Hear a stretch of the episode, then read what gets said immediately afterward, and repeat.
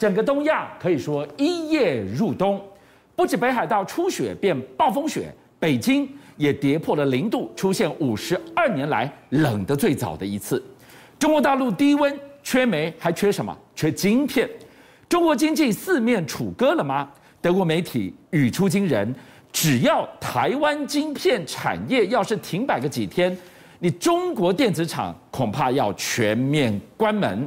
但接下来美国看仔细了，习近平居然逆势喊出了大力发展智慧交通、智慧物流，哎，这个都需要大量的晶片，哪来的底气？原来背后藏着拿锂矿反制晶片的大杀招。这场一点四公分的晶片战争，在大雪纷飞之时，正热血沸腾着呢。就像昨天的清晨六点多左右哦，北京破了一项记录，就是它零度 C 以下。那大家会说，北京零度 C 以下是很正常的啊。但问题是，它在这一天就来到，就是昨天十月十七号破了五十。二年来的记录啊，冷这么早？对，以前它最早达到零度 C 也要十一月，是在一九六九年的事情了啊。那你说这个代表着什么样的隐忧？你刚刚看到北京车子都结冰结霜了，对不对？我还没带大家去看吉林呢。你去看吉林，你会发现这里根本是冬天的啊！为什么呢？吉林的农民他们直接在雪地里面采玉米，你不采玉米不行呐、啊！通货膨胀，粮食短缺，当然要采玉米啊，黄小玉啊。但问题是这里我不说，你会觉得它现在还只是秋天吗？像冬天。好啦，看到这样子的一个极端气候，会想到什么？就是是不是觉得现在可能已经开始出现供电吃紧的？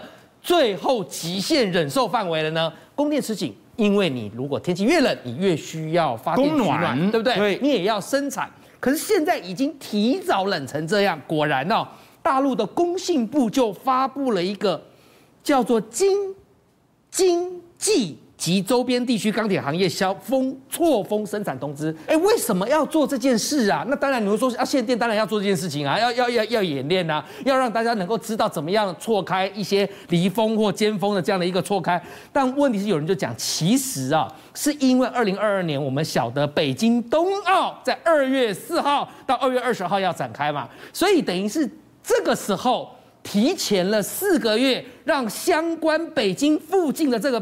大地区能够先做好过冬存粮的这样的一个举动啊，因为你煤不够，你发电就不够。那现在如果我就开始做这些演练，让大家能够错峰，那是不是就有过冬存粮？所以中国的意思是说，今天看到这份公文，嗯，它从十一月十五号到明年的三月十五号这段时间，它意味着什么？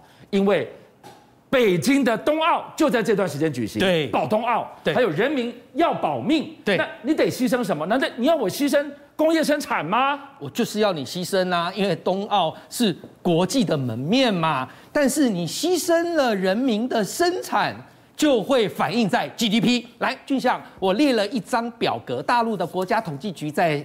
今天公布了第三季的 GDP，是，哎，年增四点九，还是增嘛？对。但问题是，如果就像我们往左边移，跟第一季比的十八点多，和第二季的将近八来比，你这是退步哦。好，那跟他原先预估的是五点多，你第三季也没达标啊。所以呢，它是二零二零年第三季以来。增长幅度最慢的，那这代表什么？我们就走进市场去看，代表着第一，疫情趋缓，本来应该变好，但没想到现在因为电限电，煤不够，晶片又慌，导致物价通膨，导致消费者信心指数下降。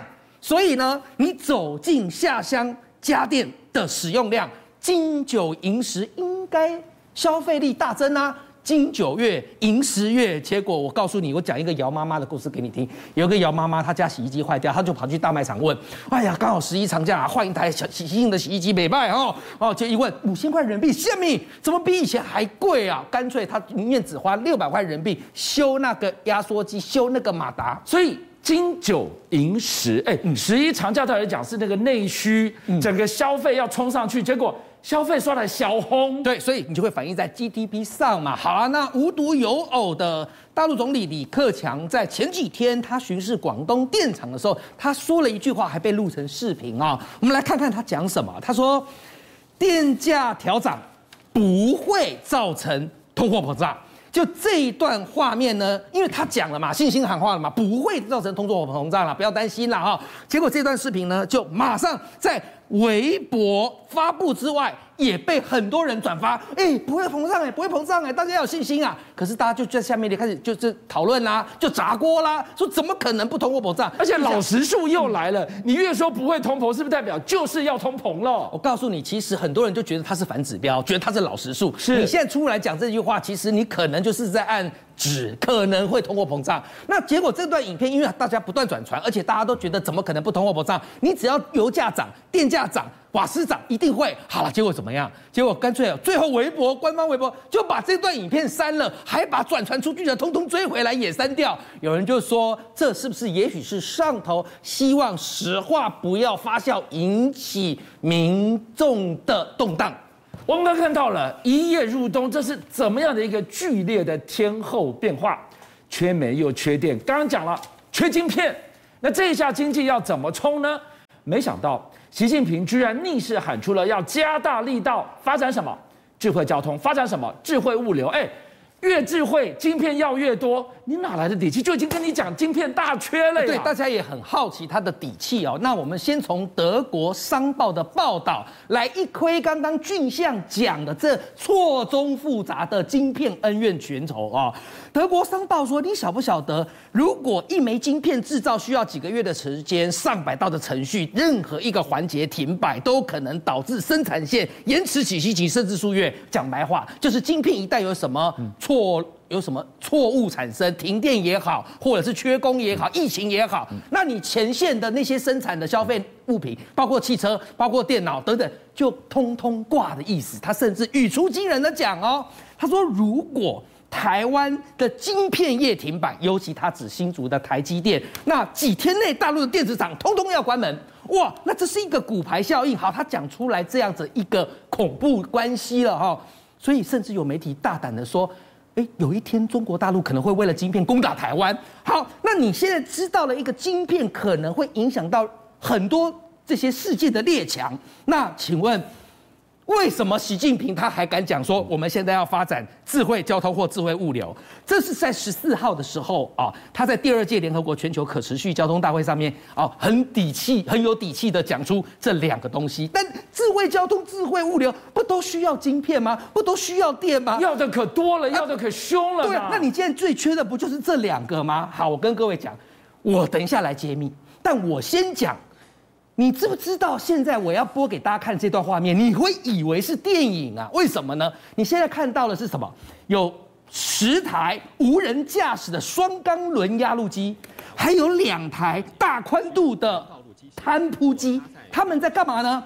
他们好像变形金刚似的，在宁沪，我们讲的就是中国大陆号称交通最繁忙的一条高速公路的苏州路段，在那里铺路。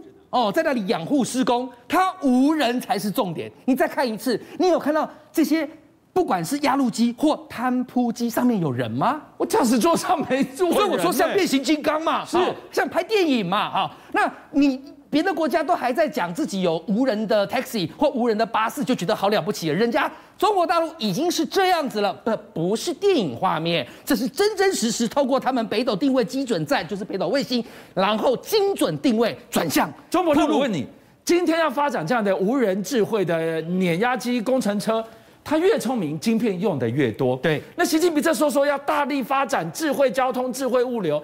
你就是缺晶片，你这是暗夜吹口哨吗？哎，没有，我要揭秘它的底气来自于哪里的。底气就是你欧美有晶片有煤矿，你抵制我，我有锂电池啊啊！你欧美不要锂电池吗？就跟以前的稀土理论是一样的。来，我讲啊，你知道央视财经呃，对，抱歉，你知道大陆的现在的锂电池，它的产能、它的市占率已经占全球的百分之七十三。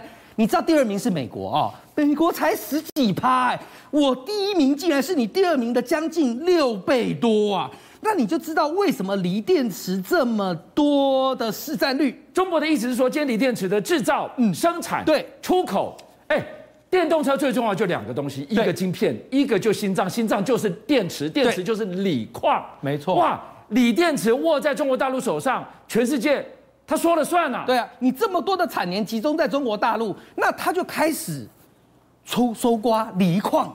结果呢，锂电池的这个我们讲的短缺，加上锂矿它不断去加拿大啦各国去搜刮，结果现在碳酸锂的价格，你去看哦，从年初到现在竟然涨了两百四十八趴。